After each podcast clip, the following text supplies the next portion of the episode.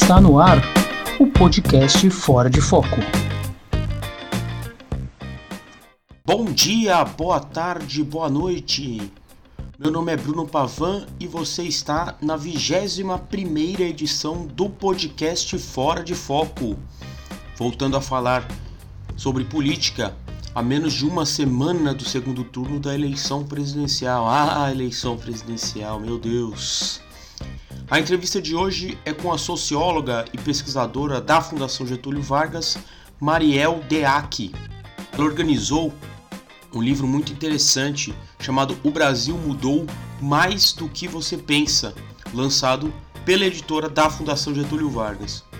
O livro ele pega várias áreas do país e como elas melhoraram de 95 até 2015 que foram os anos da, da, da contínua, por isso que eles, que, elas, que eles pegaram esse período. Eles pegam várias áreas como acesso ao consumo, educação, habitação e muitas outras. Depois de tanta coisa ruim que a gente anda lendo, vendo, escutando sobre o país e a democracia, é bom dar uma olhada de longe em como que a coisa melhorou, né? De, de de uns tempos para cá. Agora, sem mais delongas, vamos ouvir a Mariel. No foco.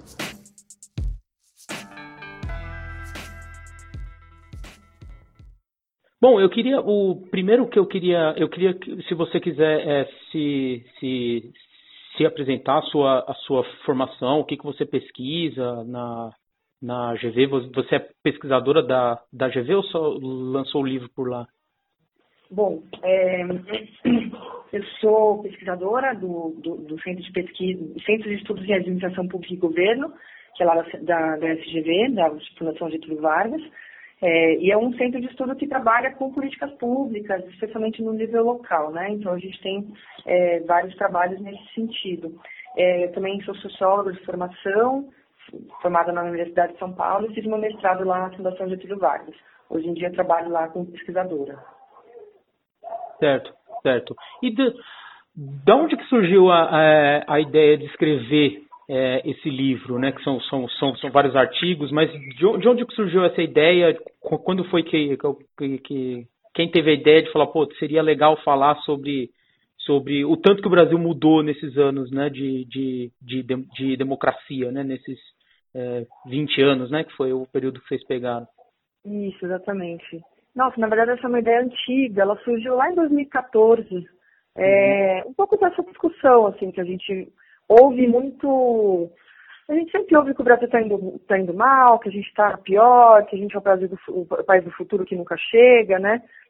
E a gente tinha uma outra visão, assim. É, na época eu trabalhava num, num instituto de pesquisa, que é o Plano CDE, que foi com quem eu lancei o livro também. É, e a gente faz fazia muita pesquisa, faz ainda, né? Muita pesquisa sobre classe CDE e a população de baixa renda, e a gente via as mudanças que aconteceram na vida das pessoas. É, as pessoas contavam pra gente, poxa, na minha época eu morava numa casa de madeira, que não tinha nem água de esgoto, agora eu tô numa casa muito melhor. Então, assim, a gente sabe que ainda tem muita coisa para melhorar. Mas a gente via nessas narrativas que mostrava um pouco o quanto que melhorou, né? É, e a gente também tinha uma noção bem ampla do, do, de um cenário macro, assim, porque trabalhávamos com dados também. Então, quando você pega a PNAD, você pega o, o censo, esses grandes estudos é, que são realizados com uma periodicidade boa aqui no Brasil, uhum. você vê que tem muito mais a gente com acesso à internet, tem muito mais a gente, a gente com acesso à educação. Então, a gente via um pouco disso e falava, gente, o Brasil está melhor, a gente está vendo isso na nossa realidade, acho que isso precisa ser falado. Então a ideia surgiu um pouco disso, assim, da gente perceber que esse é um discurso muito importante que precisava ser falado e que a gente às vezes não, no dia a dia lá com os problemas a gente não enxerga o cenário é, um cenário maior, né? Uhum. E a gente teve essa ideia, falei, vamos escrever sobre isso. A ideia no início era falar um, um, um balanço de 20 anos do plano real. Então a gente pensou em pegar de 94 a 2014. Uhum. Vamos fazer esse balanço, a gente pega os dois governos, né, o PSDB e o PT no governo federal, dá para fazer um balanço interessante de tudo que foi feito. Uhum. É, mas projeto vai, projeto vem, sem tempo, sem verba, a gente acabou deixando para 2015, depois deixou para 2016, e aí uhum. aquela coisa, né? E aí, é, nesse meio tempo também, o, o, professor Lauro Gonzalez, que é um professor da Fundação Getúlio Vargas, que trabalha com microfinanças é, e baixa renda também, é, ele é parceiro lá da Plano CDE e também tiveram essa mesma ideia. Falaram, nossa, tanta coisa boa que aconteceu, vamos fazer isso. E aí o pessoal da Plano CDE falou, nossa, a gente já teve, tinha tido essa ideia antes, então vamos tocar isso em frente. E aí, enfim, alguns meses depois, a gente conseguiu efetivar esse projeto. O projeto começou no começo desse ano, em 2018. Ah, é, foram feitas entrevistas com uma série de pessoas para retomar um pouco essas histórias que a gente já tinha ouvido. E aí a gente conseguiu escrever o livro e lançar aí agora em, em setembro e outubro. Legal. Você já você disse essa coisa do, do, do, do de um discurso que tem, que o, é, o, é o futuro que nunca chega, o país do futuro que nunca chega, e sempre essa mania de, de, de olhar para trás, né?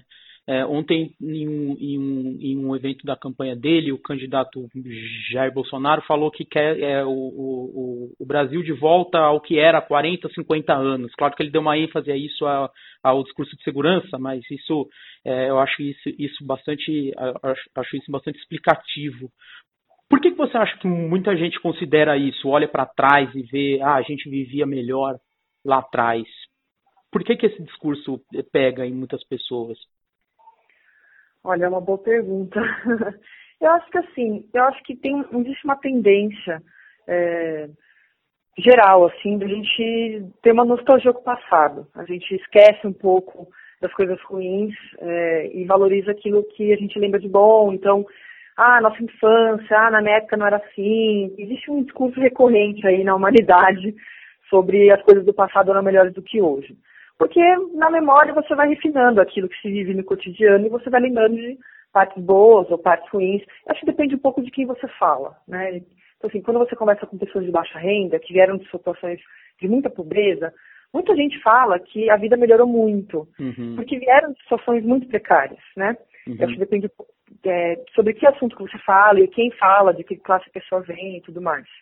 É, quando você fala com as mulheres, as mulheres também falam, nossa, a vida melhorou, porque na, na, minha época, na época da minha mãe, ela só cozinhava em casa, tinha que cuidar dos filhos, agora eu posso trabalhar. Então, eu acho que depende um pouco de quem fala, sabe? Uhum. É, mas eu acho que, assim, existiram mudanças bem grandes no Brasil, no sentido de aumento, aumento de violência, problemas de segurança pública, eram coisas que não eram tão percebidas antes é, que se tornaram questões sociais um pouco mais complexas hoje em dia. Então, eu acho que existe sim também uma percepção que, em parte é uma percepção, parte está sustentada em dados, é, de que houve mesmo um aumento de violência urbana e que, enfim, é, os mecanismos de controle de segurança pública não acompanharam é, essas mudanças, na verdade acompanharam, enfim, dependendo de como você entende a questão da segurança pública, que não é uma especialidade, mas acompanharam também é, de uma forma que não mitigou todos esses problemas, por exemplo, com políticas de encarceramento massivo, uhum. ou enfim, esse tipo de política repressiva que em alguns contextos acabou aumentando a violência, é isso que eu estou querendo dizer. Uhum. Uhum. Você já, já citou que vocês fizeram pesquisas em loco, né? Além da PNAD que vocês pegaram, vocês pegaram as, é, fizeram pesquisas também em loco. Onde que foram essas pesquisas e qual foi a importância de de, de fazê-las e não só olhar é, dados da PNAD, do censo? Eu acho que são, é, digamos, olhares complementares, né? Uhum. Então, eu acho que é importante a gente ter uma, uma visão do macro. Eu acho que para você olhar aquela floresta, né? Olhar aquela, aquele, aquele sistema grande, como as coisas se relacionam, das grandes mudanças das cidades são importantes. Para a gente também não ficar no achismo ou naquilo que permeia a nossa experiência pessoal, né?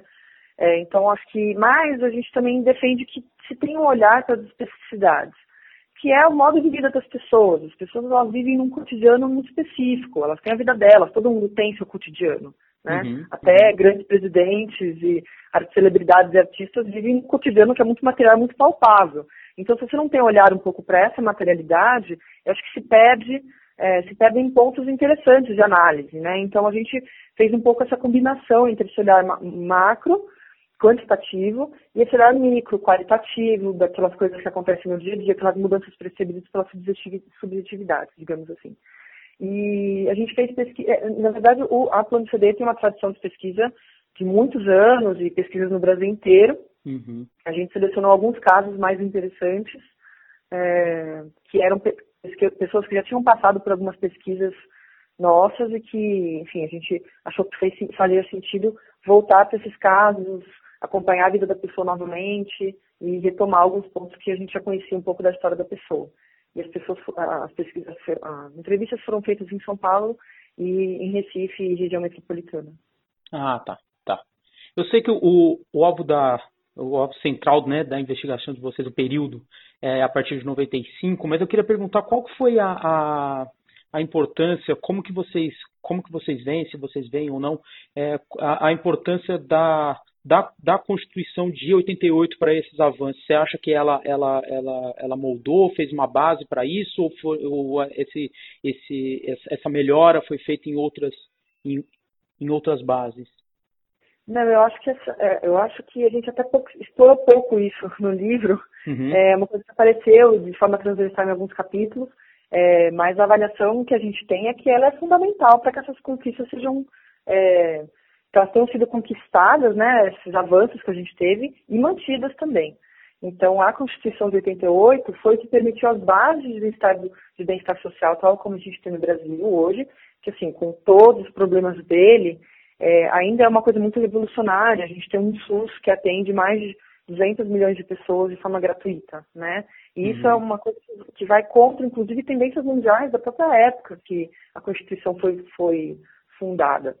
Uhum. Então, eu acho que ter uma Constituição cidadã, que pauta políticas sociais e que tem uma preocupação com a equidade, foi super importante para que essas conquistas é, se realizassem. Né? Uhum. Então, assim, isso é super importante. Uhum, uhum.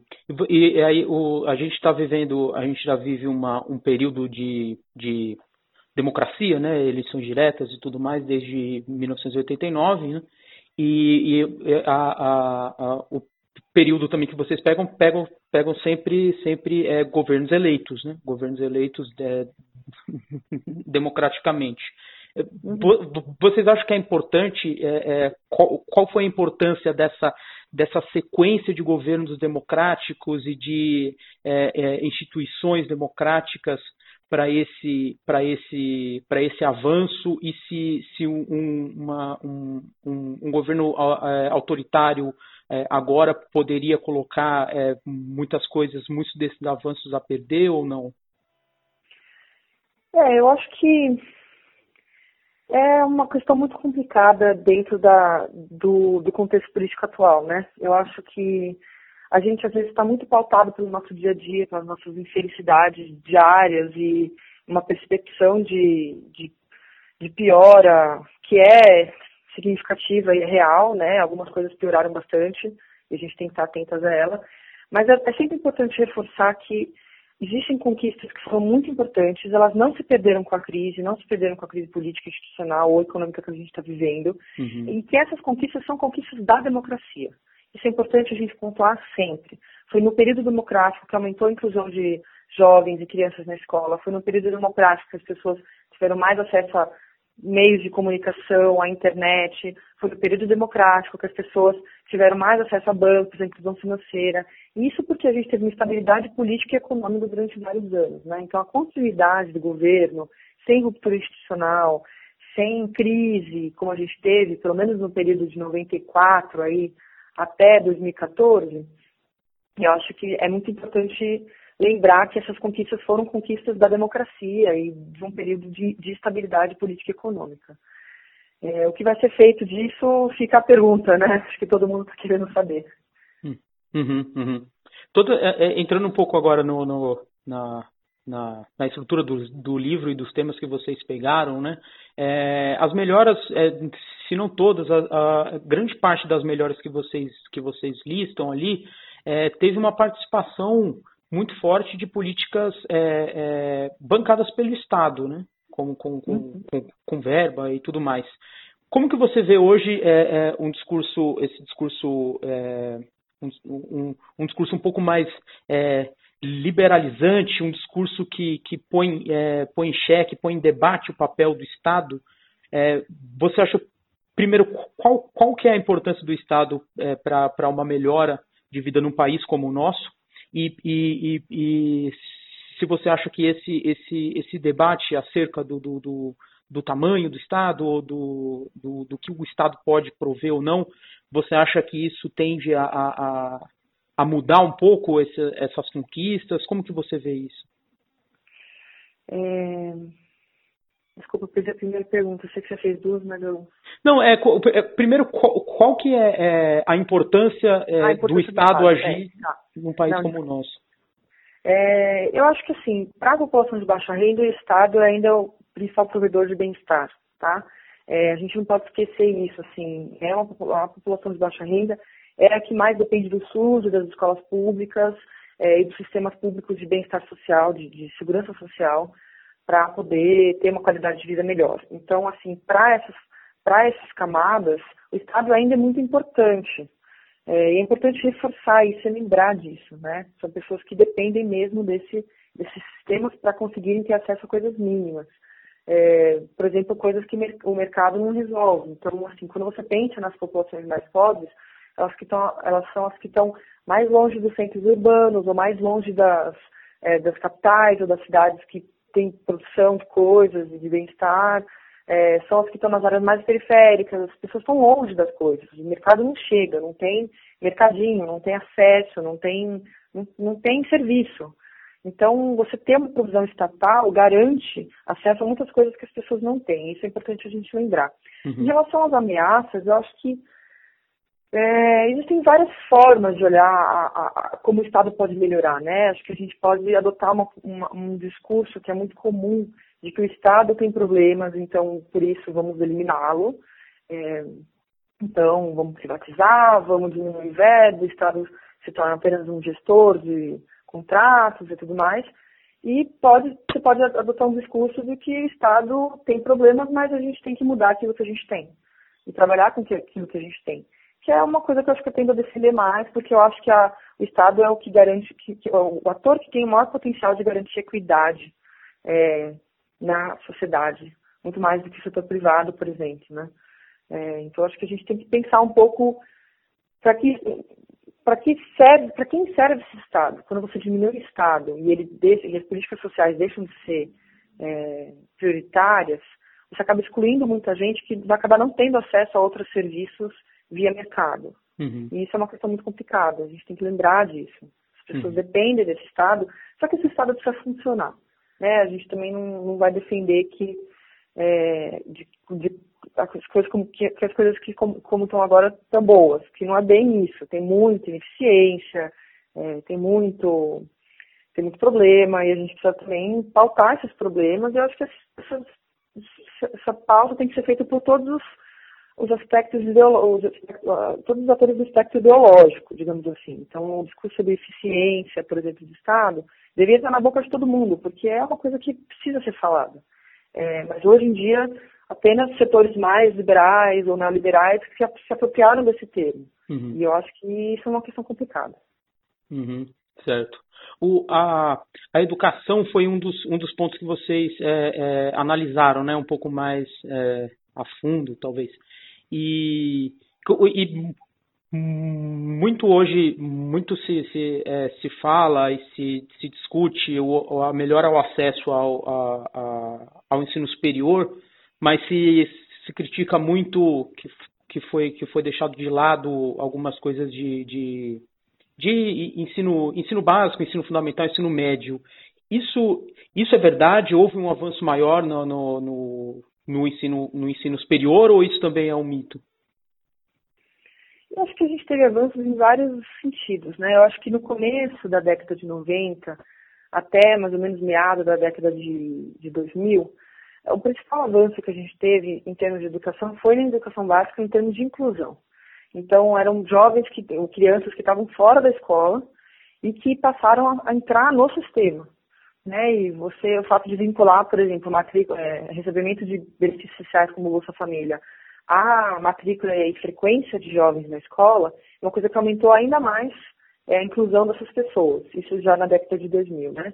Então, acho que esse primeiro, acho que a gente só, só tentando pontuar um pouco as diferenças, né? No começo uhum. você teve uma preocupação muito grande com inclusão, então vamos pôr essas pessoas para o sistema. E hoje em dia a preocupação é com qualidade, então vamos formar bem essas pessoas. E aí tem toda uma discussão sobre, desde base curricular comum, até, enfim, é, o que, se aprende na escola, ensino profissionalizante. Então vamos pensar um pouco como formar melhor as pessoas que estão é, nesse, nesse sistema.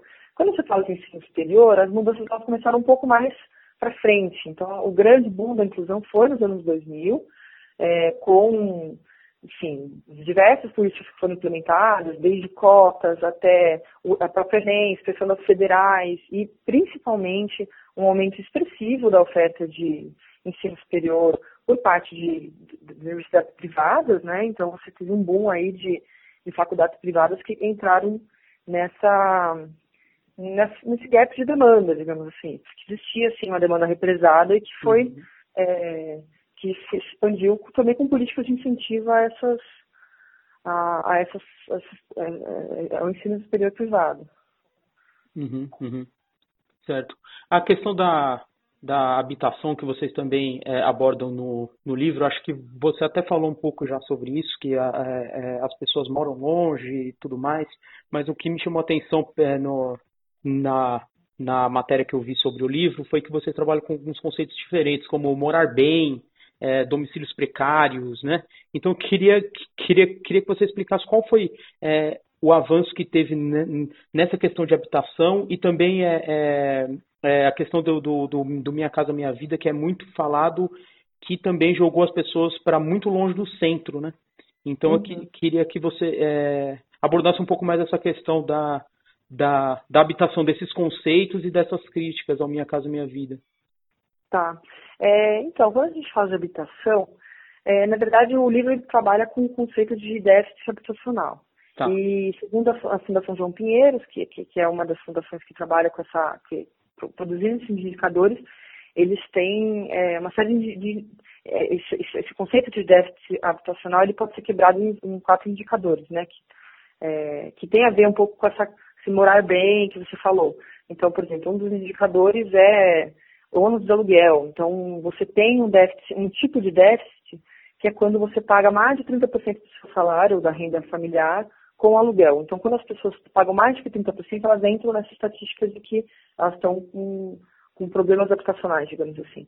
Uhum. É, e tem outras, outras variáveis ali que também compõem essa, esse, esse índice. É, então, acho que é um pouco disso, assim. Acho que quando você olha o panorama geral, em geral as pessoas tiveram melhoria de moradia, tiveram mais acesso, é, as casas têm menos gente morando, tem, tem mais espaço, tem mais cômodo para pessoas, tem, os materiais estão melhores, quando você pega o que eram as casas de 94, no começo da década de 90 até hoje, mas esse problema desse é, déficit de por ônus de aluguel tem crescido. Então, na verdade, esse é o principal problema hoje. As pessoas têm mais residências, as residências estão é, melhores, mas elas ainda estão sujeitas a altos custos de aluguel e isso compromete muito a renda familiar. Então, a gente vê uma mudança, digamos assim, no, no tipo de déficit, que é o que a gente está vendo. Em relação ao Minha Casa Minha Vida, é um programa que tem, enfim, múltiplas funções, né? E além de garantir a moradia para populações de baixa renda, uma das funções era também estimular o mercado de construção civil. É, foi uma das políticas anticíclicas que o governo Lula propôs na, num contexto de crise econômica global, sei, né, a crise de 2008, que afetou um monte de gente. E aí, nesse contexto de políticas anticíclicas, surgiu também o Minha Casa Minha Vida. Então, ele é um programa que tem é, um forte caráter de injeção econômica, digamos assim além da, da parte de, de garantir moradia. Porém, o programa tem uma série de problemas que vão desde a, do desenho dele até problemas de implementação. Então, é, como o programa ele, ele cobre uma verba muito pequena, digamos assim, menor do que o custo de vida nas grandes cidades, por exemplo, os terrenos mais baratos é, são os terrenos que estão muito longe dos centros periféricos e tudo mais, e isso prejudica muito a qualidade de vida das pessoas que foram alocadas lá. E quando você deixa é, essas questões de, de texto de terra e de gestão, digamos, da, das terras urbanas no, na mão do setor privado, isso se agrava, porque o setor privado vai pensar no maior lucro e no menor custo possível. E aí nem sempre a, a, a alocação que é feita desses recursos leva em consideração a qualidade de vida da população, né? Então, uhum. acho que o programa tem uma grande discussão aí de como que ele poderia ser melhorado e como que talvez o Estado poderia incentivar novas formas de, de usar esses recursos para garantir moradia no centro. Uma das sugestões que, que foi até que vem sendo implementada, ou pelo menos pessoas têm buscado implementar, é usar a verba da Minha Casa Minha Vida para reforma de moradias no centro de São Paulo, então, exemplo, no centro das cidades, então, por exemplo, no caso de São Paulo, tem muita moradia no centro, tem muito prédio vazio, abandonado, que precisa de reforma, e aí muitos movimentos sociais têm buscado é, brigar para que essas verbas do Minha Casa Minha Vida possam ser usadas nas reformas, e aí as populações que moram no centro continuem no centro da cidade. É, mas aí também esbarra no preço da terra, no preço da reforma que é muito alto, o valor repassado do Minha Casa Minha Vida não é suficiente para cobrir todos esses custos. Então é um, um, grande debate aí político de como isso pode ser feito. Uhum. Uhum. Sobre o, outra, outra questão aqui que foi a, a, a, a, renda né, e o acesso ao consumo de muita gente, que, que, que vocês também abordam no, no, no livro, isso, isso também é uma, é uma questão que levanta muitas críticas, principalmente na, nos, anos, nos anos Lula ali, porque se, se, se, se acusa muito de ter, de ter inserido muita gente pelo consumo. E, e você inseriu muita gente na, na, na, pelo consumo, mas você não é, é, é, diminuiu as desigualdades de fato. Isso, de, de, de acordo com, com, com, os estudos do livro e tudo mais, isso, isso, isso, isso é verdade e, e se, se, houve mesmo um avanço nessa questão de, de, de, de renda de acesso aos bens? Eu acho que sim, eu acho que são. É, acho que tem duas coisas diferentes, assim. Eu acho que é possível fazer uma crítica da, do modelo é, de inclusão social proposto pelo governo Lula, que é o modelo de inclusão via consumo. Eu acho que quando você só faz isso, que eu acho que não foi feito só isso, tá? Eu acho que também tem, tiveram outras ações de inclusão social muito mais além do consumo, mas eu diria que talvez o que um dos aspectos mais centrais desse modelo de inclusão seja é, via consumo. Acho que é possível fazer uma crítica sobre isso, sim, de que não pode se bastar isso, né? Teria que ter outras políticas, uma rede de políticas mais complexa para também garantir que essas conquistas sejam mantidas com o tempo. É, mas eu também sou muito da opinião de que tem coisas que são muito básicas e que, às vezes, quando a gente tem um nível socioeconômico um pouco maior, a gente esquece da importância de você ter sofá e geladeira dentro de casa. É por isso que a gente pauta sempre ir na casa das pessoas e olhar a realidade das pessoas. Eu já fui em casa de pessoas faziam entrevista que eu não tinha onde sentar, porque a pessoa não tinha um sofá, não tinha cadeira, tinha um banquinho ali, a pessoa fez entrevista de pé e me deixou sentar no banquinho, ficou super constrangida. E eu acho que, assim, essas coisas do cotidiano são muito importantes. É uhum. importante você ter uma geladeira para conseguir conservar seu alimento. É importante você ter seu computador para o seu filho poder estudar e fazer trabalho de escola e olhar no Google. É importante essas pequenas coisas que a gente não dá nem valor, né? Porque uhum, a gente verdade. nasce numa casa que já tem tudo e fala assim, ai, nossa, mas vai ficar, é, né? As pessoas estão se endividando para comprar uma geladeira. Poxa, tão, tão pra caramba, porque a pessoa não tinha geladeira.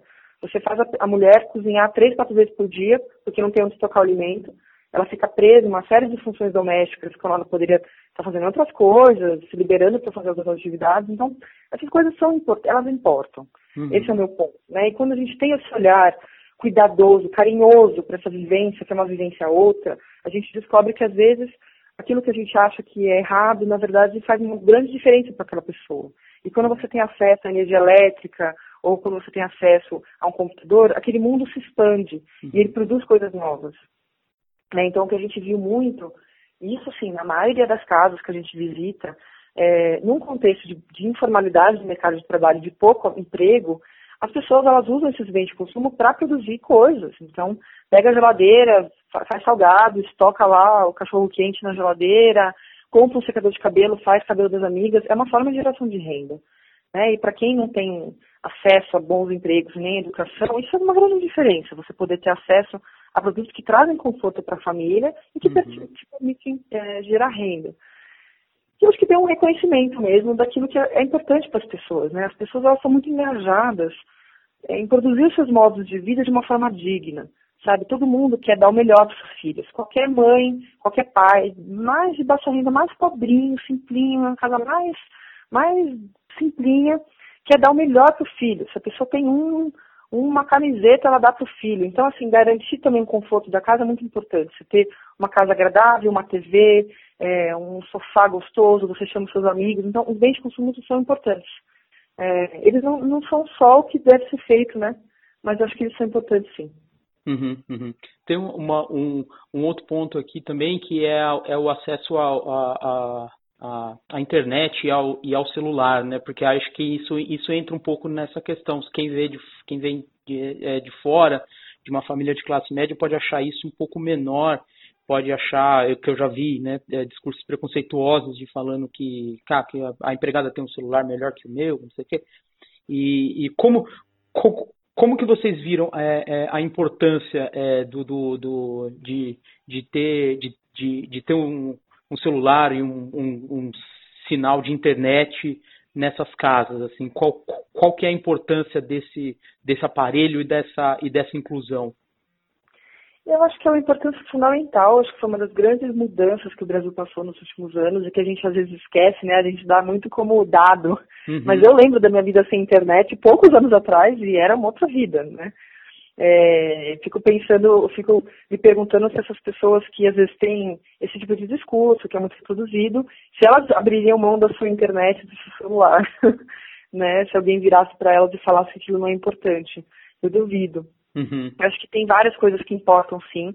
Uma delas, as duas principais que a gente encontra nas nossas pesquisas, uma delas é segurança. Então, assim, a gente tem que entender que as populações de baixa renda, elas não têm, elas moram em, em bairros muito vulneráveis, é, que não têm acesso ao lazer, que não têm nada a fazer, que são violentos. E você ter uma TV dentro de casa, ter uma internet ou uma TV a cabo, garante a segurança dos filhos. Isso a gente ouve em todas as, as entrevistas e isso é muito interessante, assim, não é uma coisa que você pensa, né? Nossa, eu nunca pensei nisso, é verdade. É, então, quando você você está num, bairro que é super violento em volta, seu filho não vai brincar na rua, porque você não quer que ele seja exposto a coisa, mas ele vai fazer o que dentro de casa?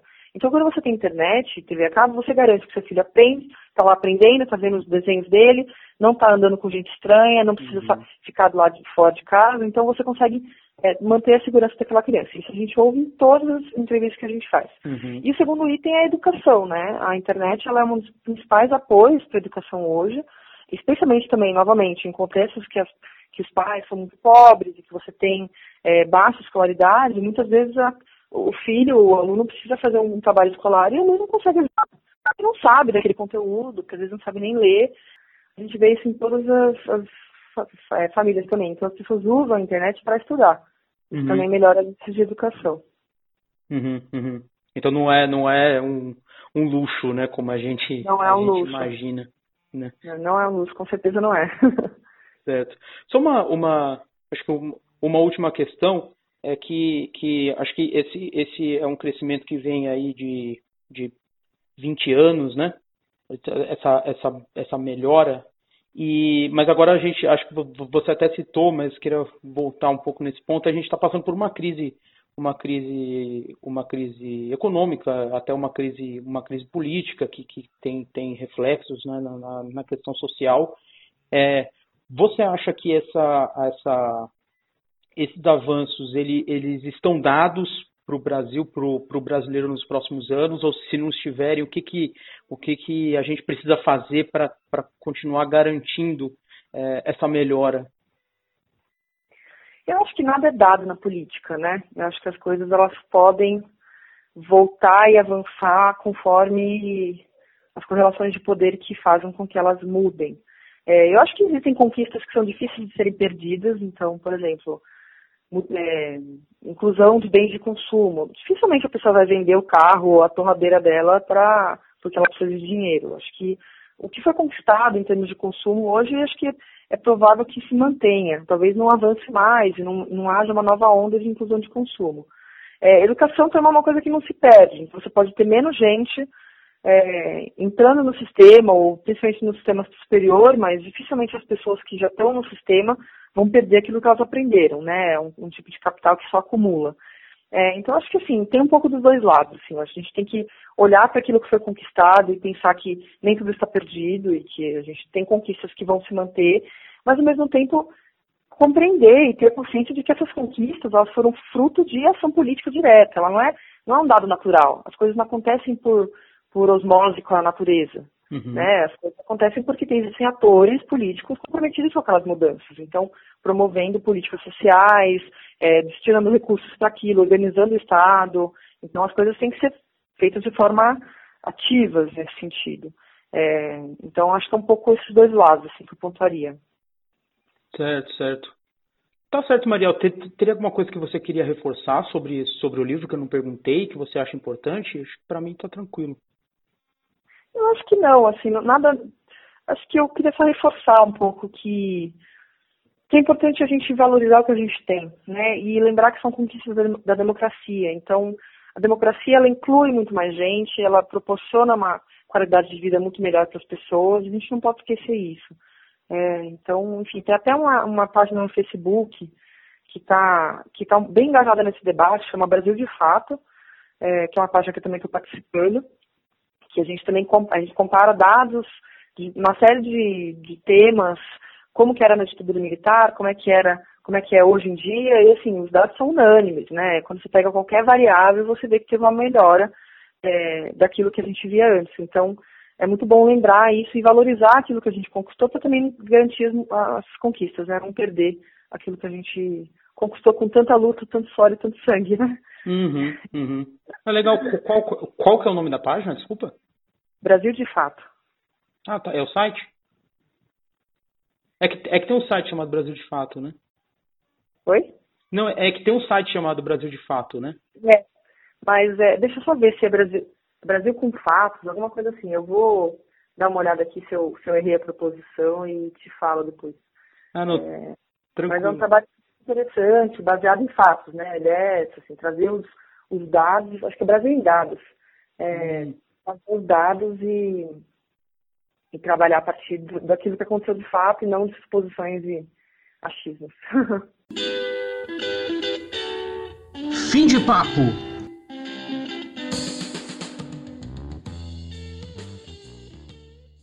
E acabou, acabou a vigésima primeira edição do podcast Fora de Foco. Queria agradecer muito a Mariel. Algumas coisas, hein? No final, quando ela, ela passa o, o nome da página do Facebook que tem as informações sobre dados e tudo mais, eles fazem algumas artes muito bacanas. O nome da página é Brasil em Dados.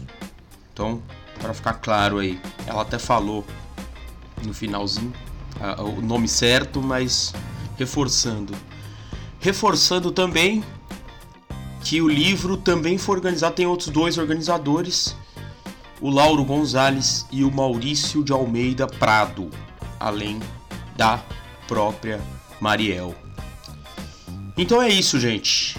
É, estamos ficando por aqui. Prestem atenção.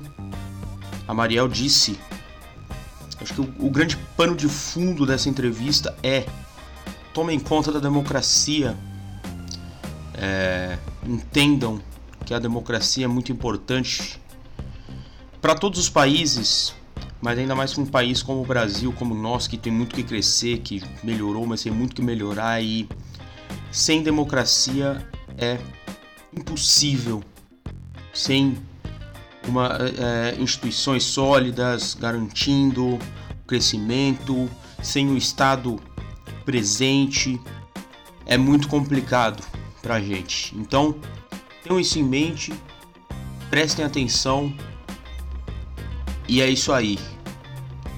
Então, grande abraço, a gente volta em breve com mais uma edição do podcast Fora de Foco.